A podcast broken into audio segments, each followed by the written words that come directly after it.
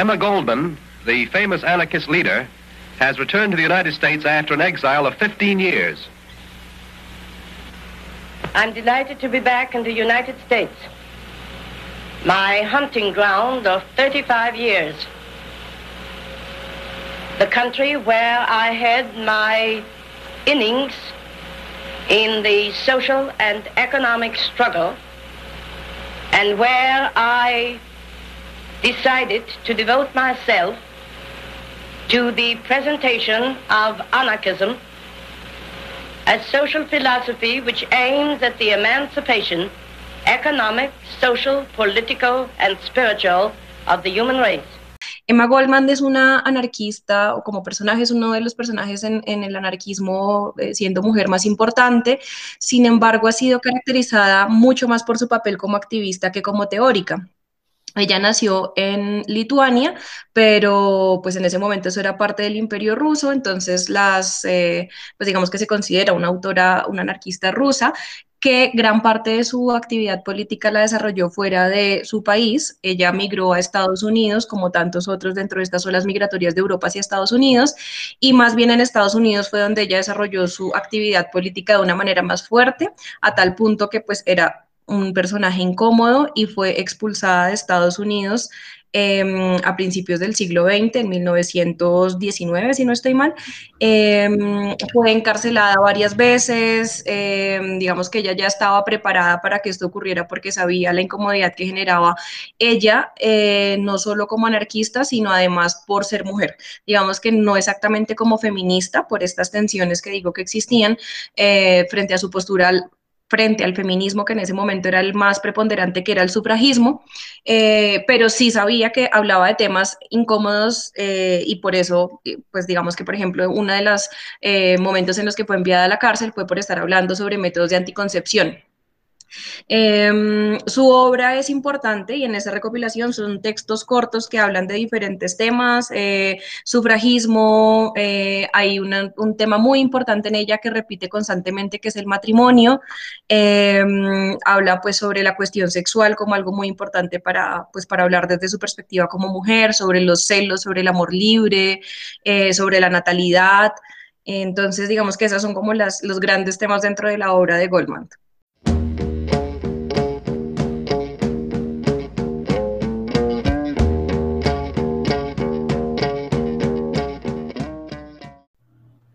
Me gustaría que repasáramos un poco esos, eh, esos principales temas.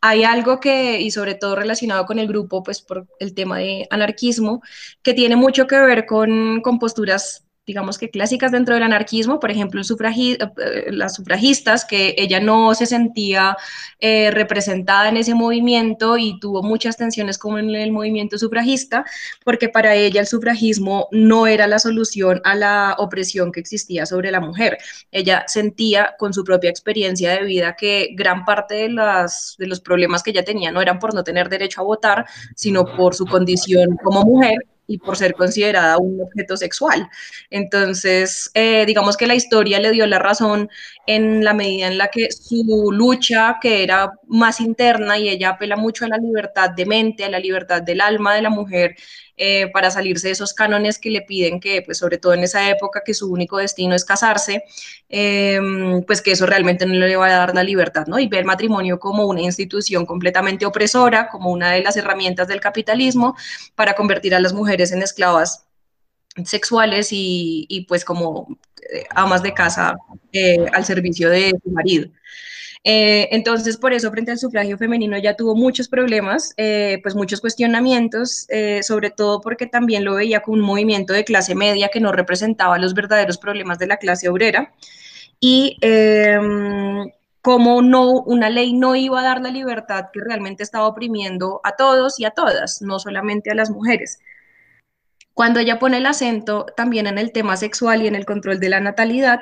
eh, también es como una de esas características que las siguientes olas del feminismo, más en los 60, 70 e incluso ahorita desde los 90 hacia este momento, le ponen, ¿no? Como el énfasis. Por eso es que pareciera que ella fuera una adelantada a su época.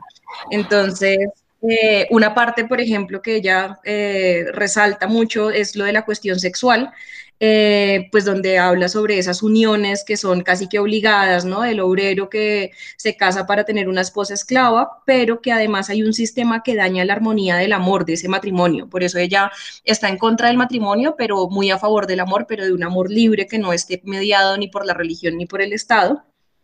Em, incluso ella compara la prostitución, que es un tema pues bien, bien curioso como ella lo pone, como la prostitución, que la prostitución no es solamente la que típicamente uno se imaginaría, la de una mujer dentro de un prostíbulo, sino la prostitución como todas aquellas uniones que no están mediadas por un amor libre. Entonces también ella eh, ve como esa, mm, como esa corrupción de, del amor es por culpa del matrimonio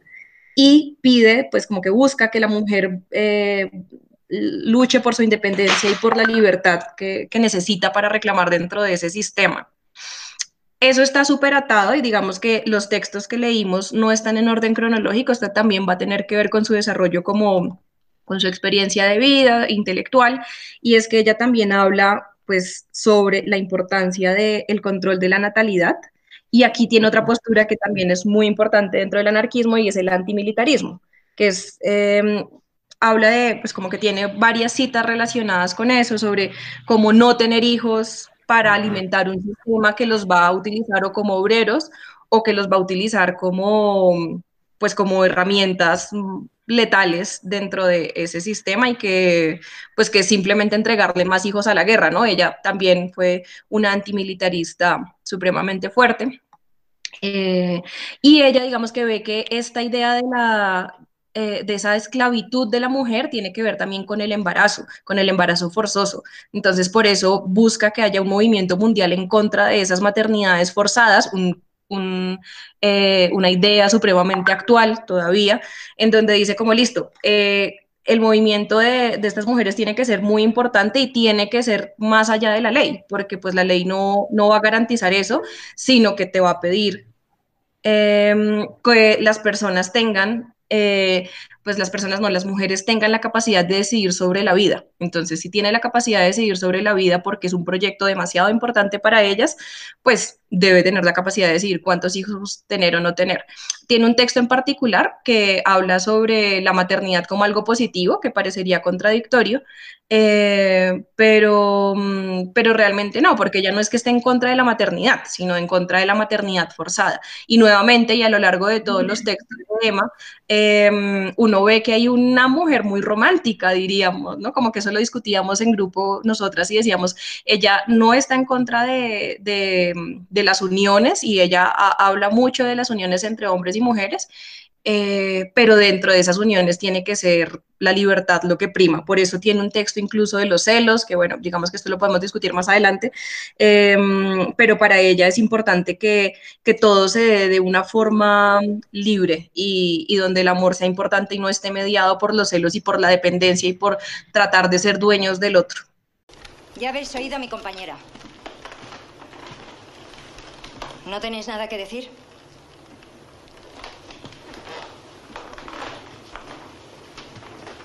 Me cago en la hostia. ¿Pero qué queréis? ¿Queréis ser putas toda la vida? ¿Queréis que os metan el cipote por el coño como si fuera un salchichón 10, 15 veces al día por un plato de lentejas? ¿O es que tenéis siete vidas como los gatos y queréis daros el gustazo de tirar esta a la basura? ¿Eh? eh yo quería, digamos, hacer como un pequeño comentario eh, en torno como al texto y especialmente al de las sufragistas. Y realmente me pareció interesante también como en relación a la introducción y es como se ha pensado que el movimiento feminista siempre, digamos, estuvo como anclado, originado con el movimiento de las sufragistas, ¿no? Y lo que, lo que a mí me parece interesante es esa crítica que hace Emma Goldman a las sufragistas como solo partir de las luchas feministas en torno a la conquista de unos derechos reconocidos por el Estado, ¿no? Y, y de hecho en la introducción como que señalan cómo Emma Goldman, o sea, o, al menos su, su línea de pensamiento se acercaría mucho más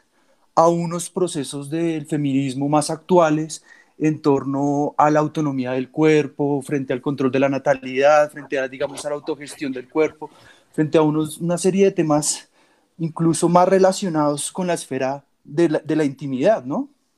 Y creo que esto es uno de los grandes como sorpresas que a mí me, digamos que me llamó la atención con Emma Goldman fue precisamente eso de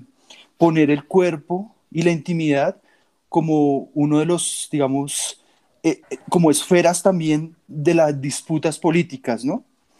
Eh, y eso creo que, digamos,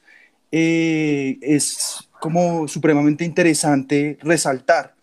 Incluso también dentro del mismo anarquismo, Emma Goldman era como una especie de outsider, ¿no? cuando habla de alguna forma, en algún momento hay como una como unas discusiones con Kropotkin y Kropotkin dice como que esto de la sexualidad es una cuestión secundaria y Emma Goldman dice pues porque tal vez porque usted será,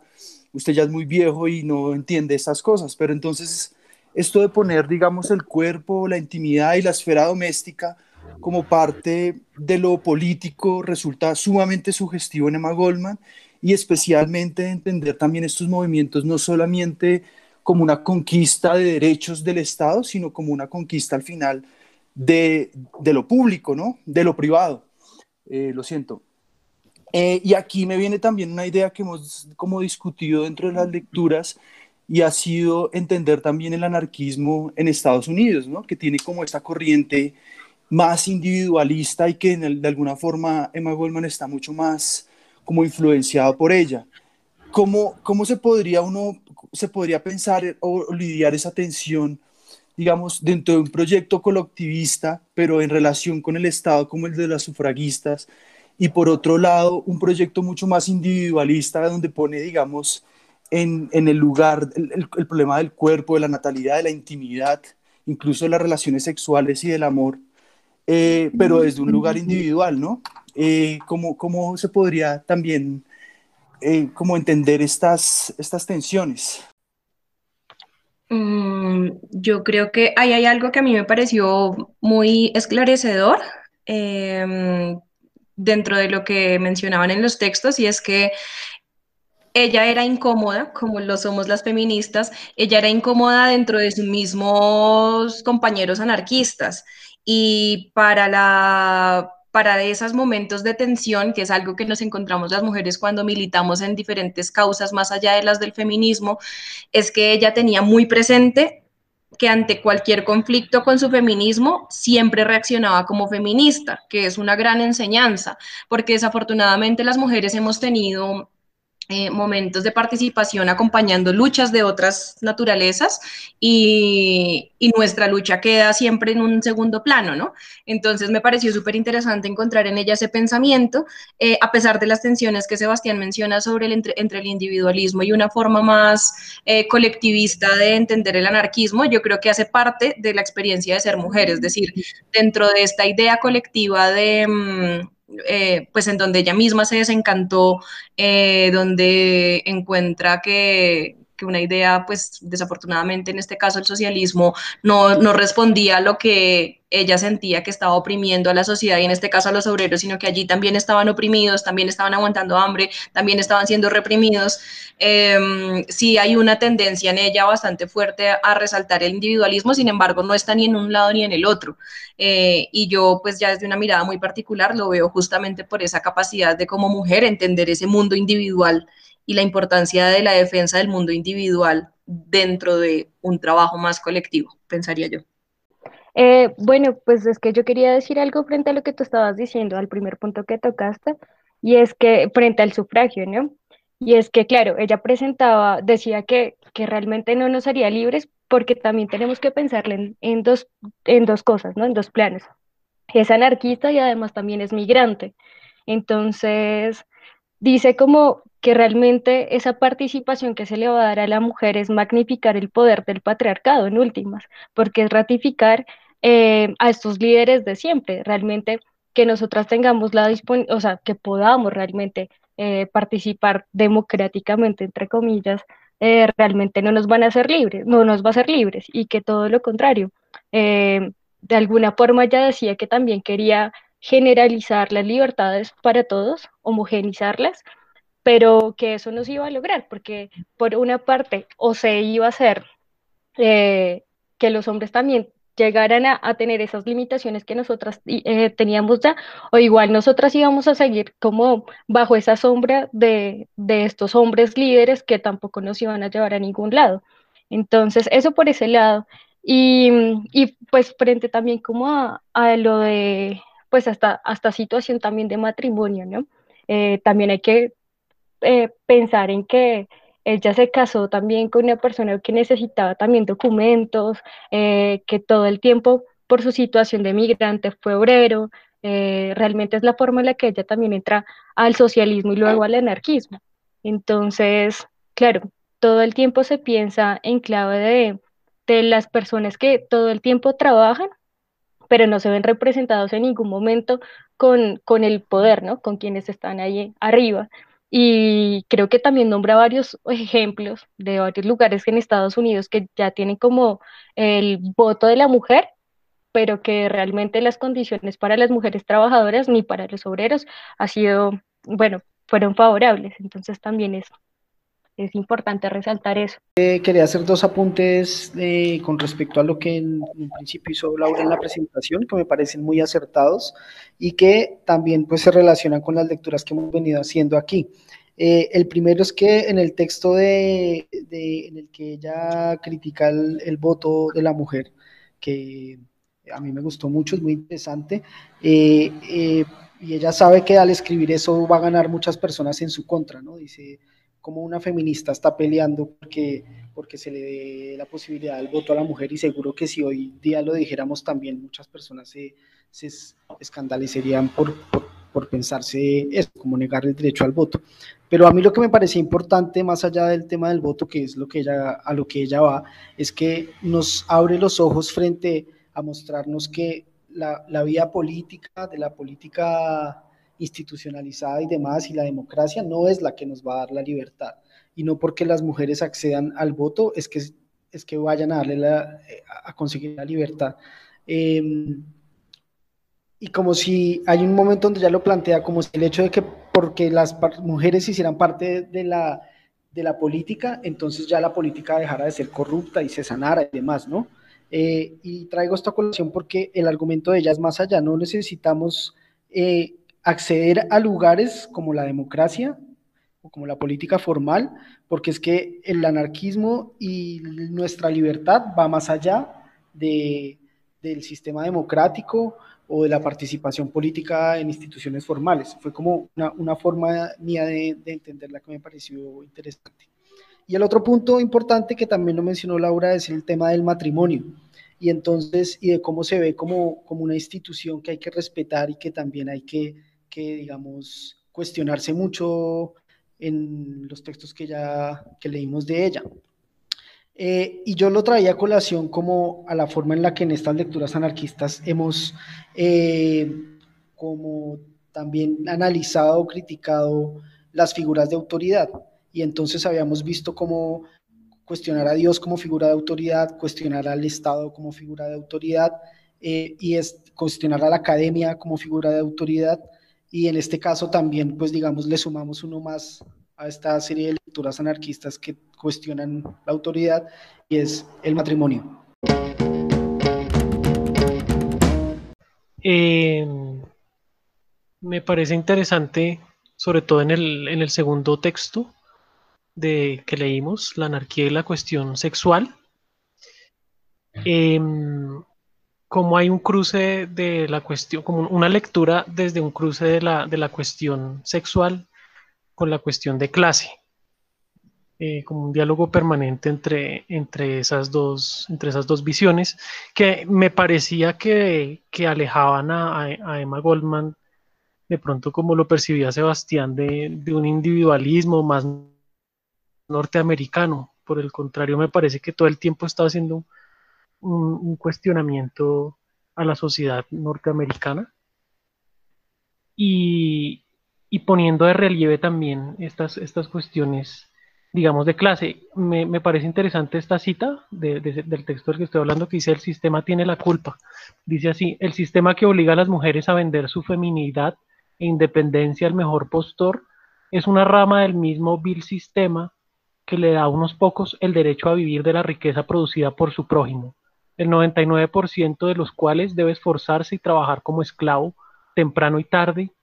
por apenas lo suficiente para mantener unidos alma y cuerpo, mientras los frutos de su trabajo son absorbidos por unos cuantos vampiros ociosos que se rodean de todo el lujo que la riqueza pueda comprar.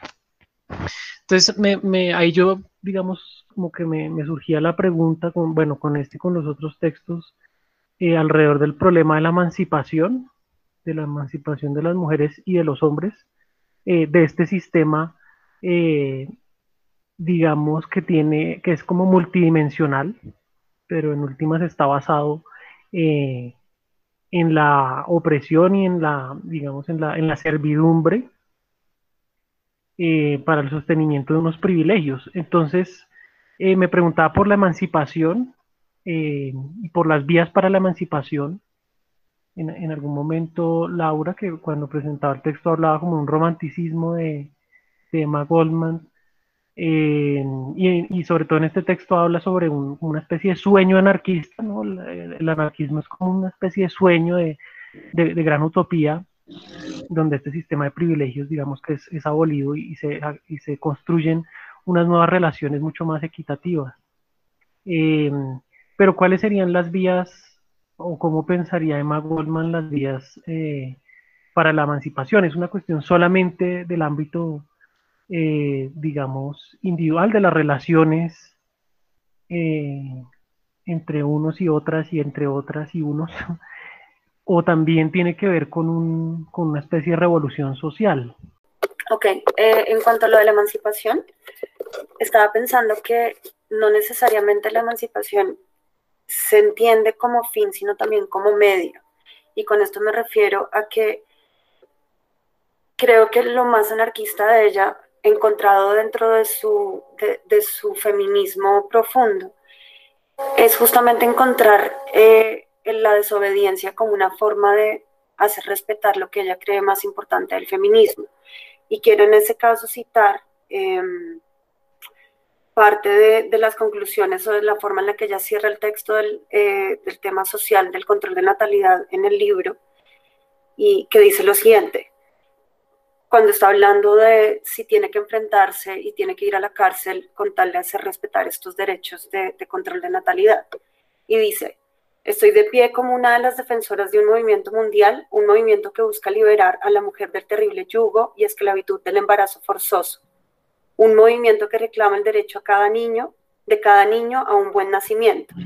Un movimiento que ayudará al obrero a liberarse de su eterna dependencia. Un movimiento que introducirá en el mundo un nuevo tipo de maternidad. Considero este movimiento tan importante y vital como para desafiar cualquier ley de los códigos legales Creo que no aclarará solo el libre debate sobre los creo que no aclarará solo el libre debate sobre los sino la libertad de expresión en la vida, el arte y el trabajo, en el derecho de la ciencia médica a experimentar con los contraceptivos, como lo hace con los tratamientos de tuberculosis y cualquier otra enfermedad. Bueno, yo no, digamos que en este punto no me, o sea, como que no tendría nada que agregar exactamente a lo que ya dijo Laura, pues me parece que, que, solamente diría que las tensiones en los en las formas de pensar de ella y sobre todo, que esto es muy importante creo, en la revisión que se han hecho de sus textos también está muy relacionado con la, el análisis de la experiencia vital, me explico. Para las feministas eh, fue importante rescatar los textos de Emma Goldman porque, mm, como dije al principio, ella era vista más como una reproductora de ideas, ¿no? Como que eh, traía unas ideas más europeas, las reparte en Estados Unidos, crea movimiento y demás, pero como que sus ideas no parecían tan importantes en su momento y más bien gracias a los lentes de este momento en donde el feminismo valora tanto esa experiencia personal, eh, es donde se puede encontrar eh, gran parte del valor de ella y por eso diría yo ver su propia vida, ¿no? Entonces dentro de sus proyectos están las apuestas comunitarias y hay una cosa muy importante que ella descubre digo descubre porque es la primera vez que ella lo experimenta y es en sus últimos años en Barcelona y pues en Barcelona no sino en Cataluña, en, un pueblo cercano, en donde ella por primera vez vive en una comunidad con reglas anarquistas. Bueno, eso es un poco contradictorio, pero bajo unos preceptos anarquistas, en donde ella dice como, wow, es la primera vez que, que, veo esto organizado y, y esto sirve para, mm, para acabar con esta idea en donde se equipara anarquismo igual a caos. Eh, porque se siente muy cómoda en, ese, en esa comunidad, cómo se rige muy desde la, desde la idea colectiva, pero pues respetando las individualidades, que me parece que, pues aunque fue un periodo mucho más corto de su vida, ya fue em,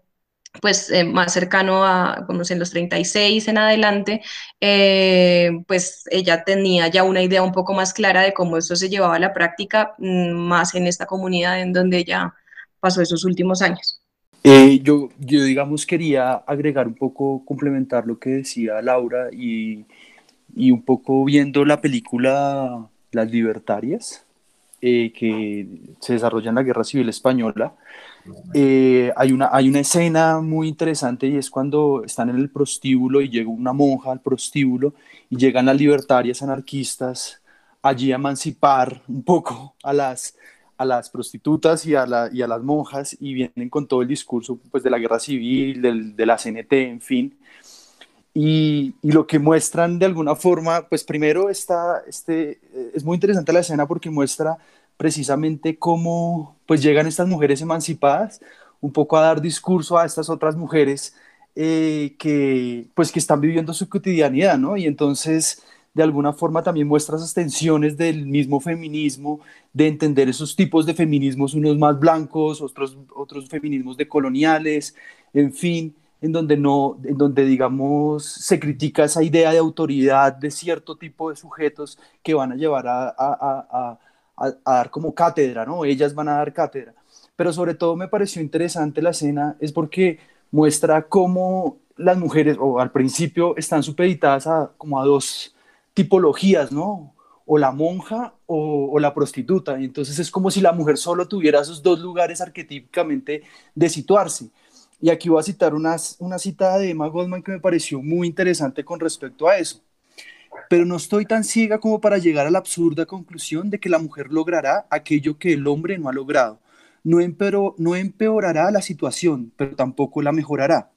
Por tanto, el que crea que conseguirá purificar algo que no es susceptible de ser purificado, le atribuye poderes sobrenaturales. Desde siempre la mayor desgracia de la mujer ha sido considerarla un ángel o un demonio.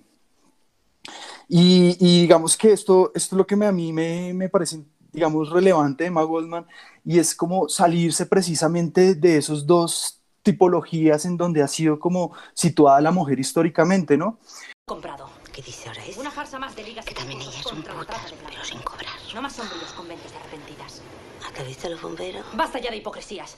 No hay ninguna mujer decente mientras no lo seamos todas. Pero esto debe acabar ahora mismo. Ha terminado ya. Estamos aquí para ayudaros. Compañeras, hermanas, en nombre de todas las mujeres de España os abrimos los brazos para ayudaros a recobrar vuestra dignidad de obreras, de hermanas, de madres o de novias. Alistaos en los liberatorios de prostitución. ¡Vivan las mujeres libres! ¡Viva la revolución social y libertaria! Em, reforzando una, parte con una cita de ella que me parece que es clave por la, por la conjunción de pensamientos eh, y que creo que por el hecho de ser una mujer es que puede como pararse desde donde lo hace. Ella habla sobre el capitalismo, ¿no? Y sobre el antimilitarismo, como ya lo había mencionado. Em, y dice, el capitalismo que estaba en pañales en tiempos de Malthus, desde entonces ha crecido convirtiéndose en un enorme monstruo insaciable. Brama a través de sus silbatos y sus máquinas, denme sus hijos, retorceré sus huesos, extraeré la savia de su sangre, les robaré su rubor, ya que el capitalismo tiene un apetito insaciable y por medio de su máquina destructiva, el militarismo, el capitalismo proclama, denme sus hijos, los uniformaré y disciplinaré hasta que toda humanidad desaparezca de ellos, hasta que se convierten en autómatas dispuestos para disparar y asesinar al mandato de sus amos. El capitalismo no puede actuar sin el militarismo y en tanto las masas de personas surtan el material para ser destruido en las trincheras y en los campos de batalla, el capitalismo tendrá una gran vigencia. Em, digamos que la, también por el momento en donde ella habla, también un periodo entre guerras, eh, pues un momento súper convulsionado, tiene pues mucho sentido como lo habla, también em, su idea sobre matrimonio y sobre uniones, pues también responde mucho a esa época, sin embargo no deja de ser vigente. Em, las mujeres, a pesar de que en muchas circunstancias tenemos muchas más libertades en este momento, no todas somos iguales y un poco también lo que decía Sebastián, me, parece que es importante resaltar que desde el feminismo es súper clave entender que no hay uno solo, sino esa gran variedad de mujeres en donde nos enfrentamos a diferentes tipos de opresiones. Entonces, em, sin dar un mandato eh, específico sobre hijos o no, porque como como insisto, ella no es que esté en contra de los hijos, sino de unos hijos queridos y como Laura Linero lo menciona ahora, ¿no? Es como la idea de una sociedad en donde sea más deseada, ¿no? También dentro de esa utopía de, de sociedad, me parece importante que ella siga teniendo claro cómo este sistema es como que mezcla ambas cosas, el sistema y la estructura con el individuo. Entonces ella dice cómo este sistema arruina el matrimonio, por ejemplo. O sea, es una de sus explicaciones para decir que el matrimonio no funciona y es un obrero empobrecido que es el que tiene que ir a, a que tiene muchísimos hijos, que vende su, mano de obra eh, y es explotado, una mujer que también es explotada en el hogar y cuando sale del hogar se encuentra con trabajos eh, pues también de explotación, donde gana muy poco dinero, pues lo que hace son matrimonios infelices, ¿no? Entonces me parece interesante cómo esa, esa doble mirada en donde ella va relacionando esa estructura con cosas que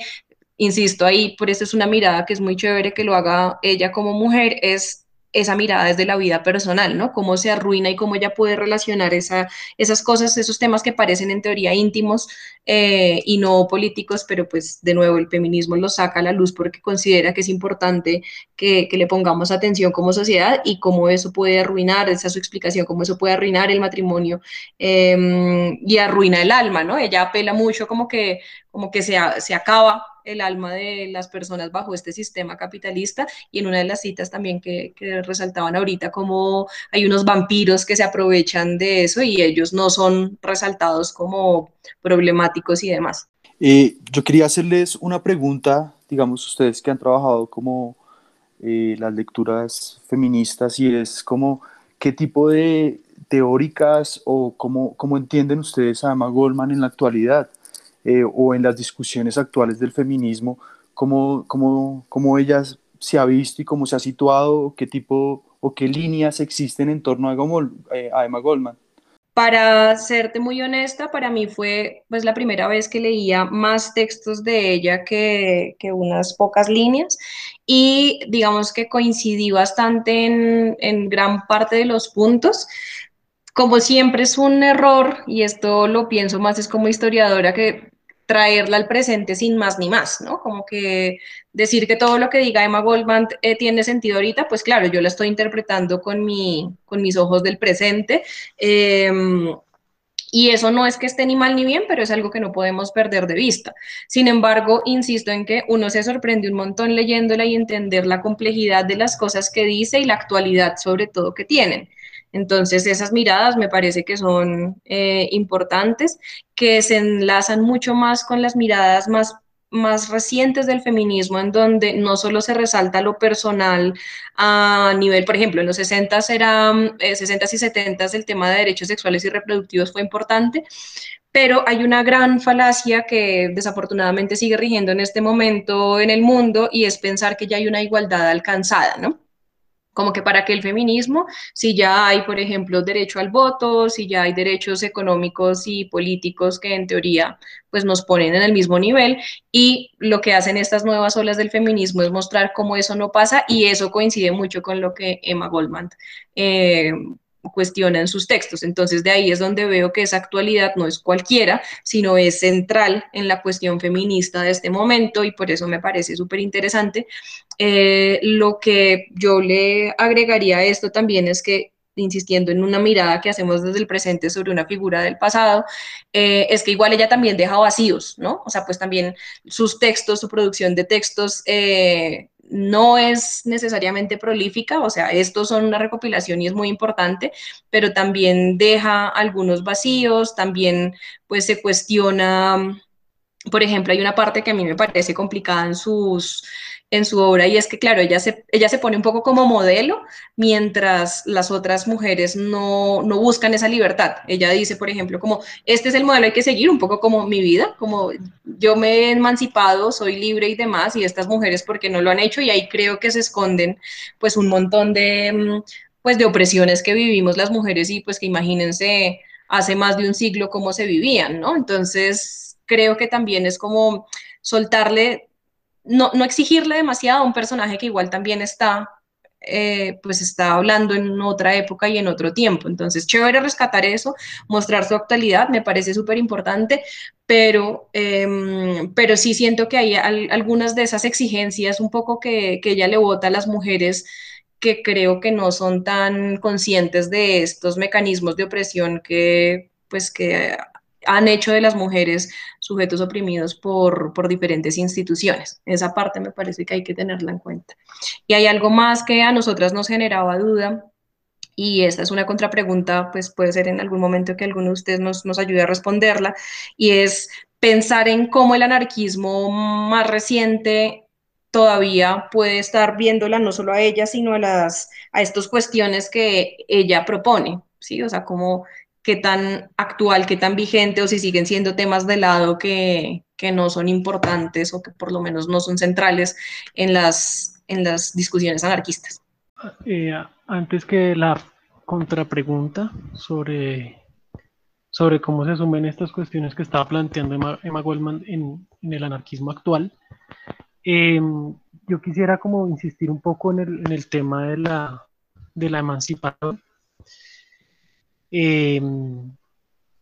porque, bueno, por un lado, eh, ahorita Laura nos hablaba de, un antimilitarismo y, nos ofrecía algunas citas para, para ello, como para, sostener ese antimilitarismo de, de Emma Goldman. Eh, y por otro lado, digamos, estaría también em, la cuestión de, la crítica al, al, sufragio, al voto. Entonces, es, claramente no es la vía del poder político, de conquistar el poder político, ni de la reforma de las instituciones eh, democráticas, eh, vía, digamos, la, lucha por,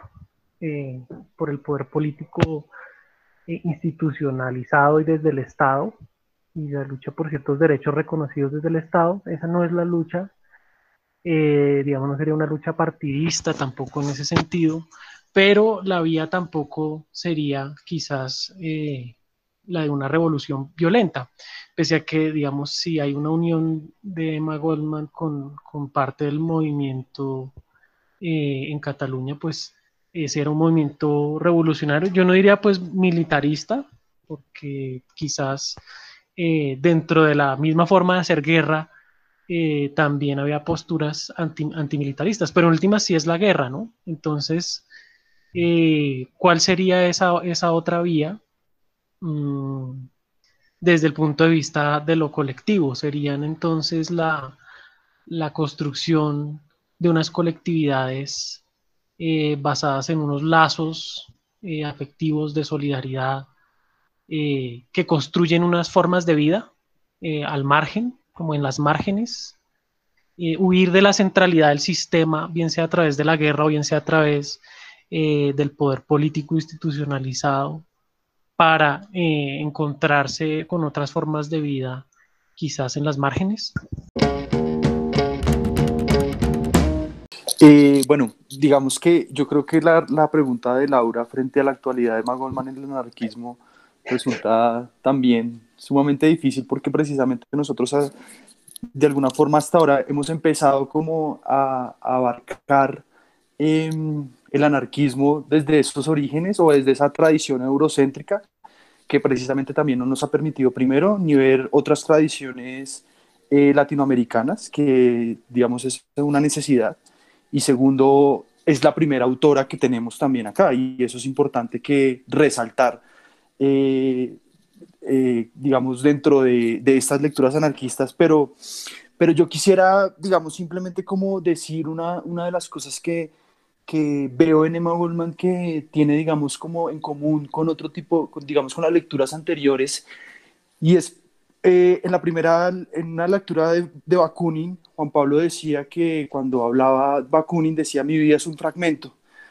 Y yo creo que Emma Goldman también tiene un poco de esta idea de la vida es un fragmento. Y, y, y en ese sentido también el anarquismo no se trata de un sistema cerrado o de un sistema, digamos, que soluciona todas las aristas económicas de la intimidad, de la individualidad o de lo colectivismo, sino que siempre de alguna forma aparecen como elementos fragmentarios de la vida que están allí y que, y que la misma vida también es una obra. Eh, y eso creo que también es importante tanto en otros anarquistas como en Emma Goldman. Y, y, digamos que eso, es, eso de la idea de, de, la fragmentariedad en el pensamiento es algo que, que, es importante también resaltar en el anarquismo, no como un sistema que está cerrado. Yo lo que siento que Emma Goldman aporta fundamentalmente, y lo repito, creo que ya lo había dicho, es eh, en términos de la, de la, digamos, la emancipación individual, la conciencia frente al cuerpo, frente a la natalidad, frente a lo doméstico, es algo político y es sumamente fundamental e importante. Yo, por ejemplo, ahora lo siento en este momento en donde mi vida se ha vuelto la vida doméstica, pues la vida doméstica en este momento es política, también tiene una importancia fundamental, ¿no? Y frente a esas discusiones de las nuevas masculinidades y frente a, frente a entender que los, las mujeres eh, tienen que ir al lugar de lo público, y, y, qué pasa con lo doméstico? Yo creo que también esas nuevas masculinidades deben apropiarse de esa esfera. Eh, y ya, digamos, Durruti lo, estaba diciendo en, digamos, cuando, cuando él vivía en un apartamento de Sanz en Barcelona, que, llega un amigo y le pregunta, oye, Durruti, tú estás lavando aquí la, la, cocina y estás haciendo un montón de cosas, eh, ¿y, tú, ¿y qué pasa con la revolución? Y entonces Durruti le contesta, si tú no entiendes que cuando tu mujer está trabajando y tú tienes que hacer las cosas de la casa, pues no has entendido nada del anarquismo. Entonces creo que, que eso es como fundamental y es poner lo doméstico como, como lugar preponderante de la vida social y de la vida política. Eh, no sé si eso responde, no sé si eso tiene que ver con las eh, discusiones actuales del anarquismo, pero sí creo que poner el lugar de lo doméstico como lugar fundamental de lo político es importante. Y es importante para, no solamente para el feminismo, sino importante también para, para cualquier tipo de discusión política libertaria que se quiera dar. Bueno, igual yo creo que también ponerlo solamente como en la mesa, como, como no sé, a la mujer y, y ponerle igual a lo doméstico también nos hace perder un montón de lucha que tenemos atrás, ¿no? Entonces, creo que no es lo único y creo que también nos hablamos desde lo profesional, desde, desde lo personal, desde, desde lo sexual y, y creo que sí, como que hacer como la comparación ahí en eso como como, pues yo sé que no es como único, pero sí como una de las cosas más importantes, creo que nos bota otra vez como a la época de Emma. Siento que mm, sin conocer mucho más allá tampoco la energía, eh, si hay algo que es supremamente importante y que me parece que hay que resaltar de Emma, es como también eh, pone en la mesa el tema de, de, del sufragio como la, como la excusa Creo que ella lo dice así, el sufragio excusa a los pueblos y los cega para que no vean su sometimiento. Y es el sometimiento en, en todo sentido, ¿no? Como el sometimiento desde el, no sé, desde el capitalismo voraz, desde eh, nuestra interacción, desde nuestra seguridad. Entonces pienso que desde ahí lo podríamos pensar. Yo quería una cuestión responder un poco, Pablo, frente a yo no, digamos, la, la idea no es reducir el, el feminismo al, al, plano de lo doméstico y, que, y digamos, desconocer eh, el lugar que ha ganado la lucha feminista desde el ámbito público. Por el contrario, sino es precisamente ubicar cómo eh, lo doméstico es equiparable a lo, a lo, a lo, a lo público y no por el contrario ha sido ese, ese lugar subyugado que ha tenido eh, históricamente, ¿no? Y a mí me parece, y esto lo digamos, lo quiero decir con respecto a una cita cuando llega Emma Goldman y dice, bueno, las mujeres han ganado unos lugares eh, dentro, de, dentro de lo público y dentro de lo político, pero esto no ha significado tampoco una disminución, digamos, de, del, del lugar de dominación, y lo dice así. Las mujeres de Australia y de Nueva Zelanda pueden votar, pueden colaborar en la elaboración de las leyes, pero ¿son acaso mejores las condiciones laborales de estos países que en Inglaterra, donde la lucha de las sufragistas ha sido tan heroica? ¿Existe allí una maternidad más responsable de unos niños más libres y felices? ¿Se ha dejado de considerar a la mujer un objeto sexual? ¿Ha podido liberarse la doble moralidad eh, puritana, una para los hombres y otra para las mujeres? Entonces, el punto no es, no es, no es decir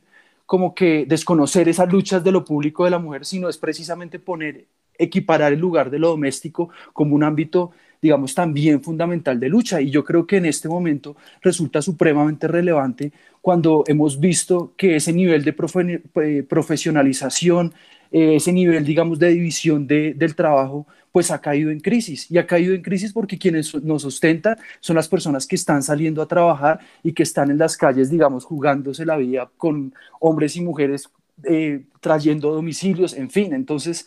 era más poner el lugar como también que eh, la lucha feminista pues es, un, eh, lucha en lo doméstico, no, no, no solamente, no, digamos, no, no exclusivamente y no se trata de eso, sino es poner lo doméstico equiparable como lo, lo público. Eh, es, ese es más como el argumento que, que quería como, como dar, ¿no? Mm,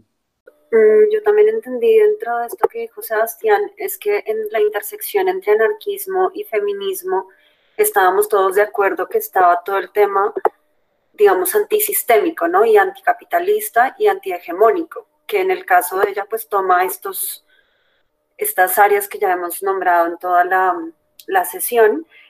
eh, pero creo que es una de las grandes conclusiones, ¿no? Y, todos sabemos que, cualquier tipo de opresión frente, o sea, ya sea en términos de género, de raza o de clase, pues se incluyen dentro de esta lucha antisistémica. Yo creo que hay, otro, aporte bien interesante eh, de Emma Goldman que yo, yo rescataría del, texto sobre las sufragistas y es eh, este análisis que hace del, fetiche, que es como arranca, arranca este texto. Eh, digamos como que le da, le da como nuevas dimensiones también eh, a la cuestión del fetiche, entendiendo el fetiche como esa construcción humana desde las relaciones sociales, sociales humanas y, las instituciones que creamos los seres humanos y justamente como la situación mm, la situación, digamos, desde, desde la posición de sujeto de mujer en, en, en, la construcción de esas prácticas y de esas instituciones. Em,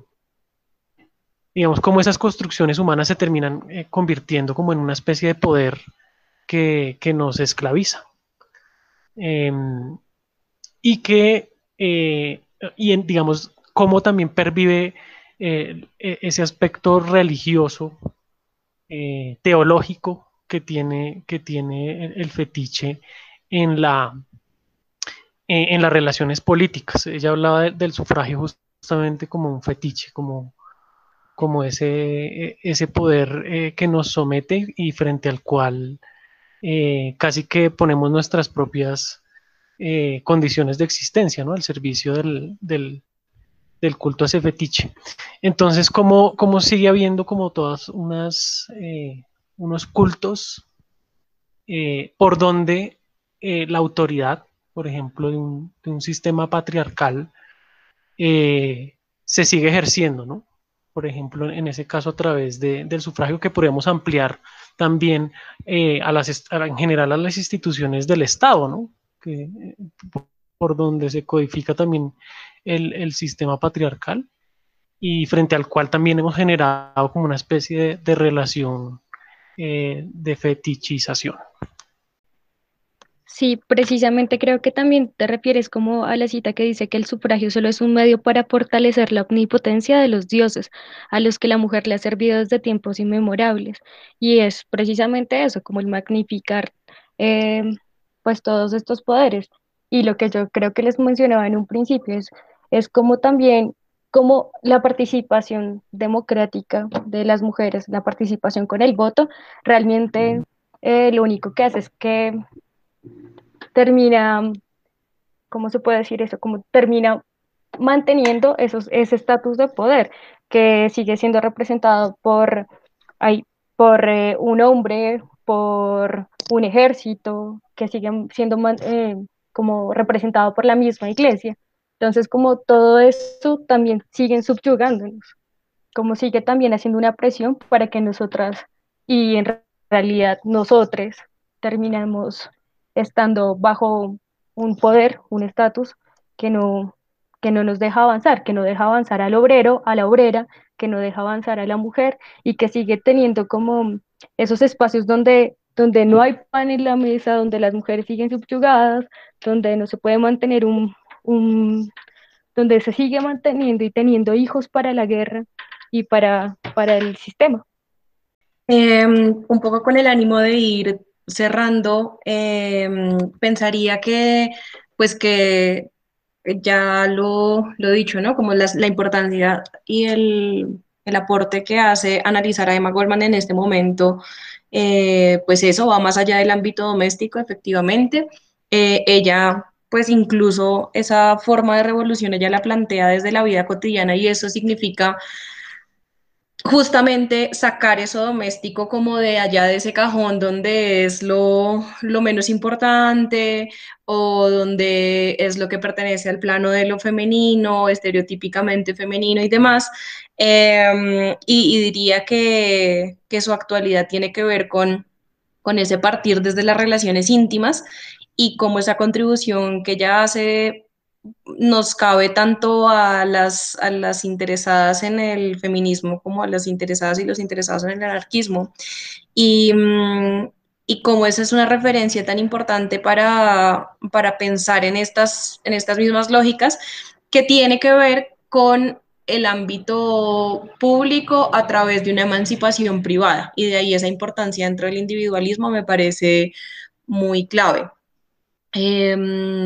yo insisto en lo que decía antes y es como pues tratar de no sacarla de contexto, pero no por eso no, no abandonarla. Y además también nos sirve y, creo que es también un llamado para esas revisiones históricas que son tan necesarias en este momento con las autoras mujeres eh, de otras épocas en donde no fueron tomadas como grandes referentes y cómo es de importante analizar sus vidas, sus escritos, esos escritos que a veces pertenecen a lo íntimo, como son las cartas, los diarios, ¿sí? Como que hay también entender que hay una serie de limitaciones históricas que las mujeres pues hemos vivido eh, sistemáticamente en donde ese pensamiento eh, que no cumple ciertos cánones pues muy patriarcales no es considerado como válido. Entonces, em, pues bueno, ella creo que es el mejor ejemplo para esto y ojalá sigamos eh, leyendo a más mujeres que de otras épocas pueden darnos también pistas sobre cómo estos temas simplemente no se han resuelto y cómo eh, pues el ejemplo que al que le hemos dado ya varias vueltas en ese texto que ella hace sobre, eh, sobre la emancipación, como el problema con la emancipación de la mujer, que es buenísimo, porque ella dice como sí, igual para las obreras sigue estando la opresión y para las clase media, igual las mujeres no son tomadas en serio, son hipervigilantes de su corrección, deben demostrar que no son amorales, es decir, son cosas súper actuales. Entonces, chévere como que las sigamos estudiando y leyendo también desde el presente. Eh, yo quisiera terminar con una cita que no es de Emma, pero que apareció en Las Libertarias y que me gustó mucho y que creo que que es fundamental, digamos, pensarlo, dice, no queremos que la lucha se organice desde elementos masculinos. Y esto creo que es fundamental y es, es volver a esos, digamos, elementos que Emma Goldman resalta, que tienen que ver precisamente con la natalidad, con el cuerpo, con la intimidad, con el amor. Eh, ¿Para qué la emanciparnos si finalmente tampoco va a haber una emancipación desde, desde el cuerpo y desde las relaciones afectivas? Eh, creo que esto eh, es, es, importante. Muchas gracias. Gracias a todos y a todas eh, y a todos. Y hasta las próximas lecturas anarquistas.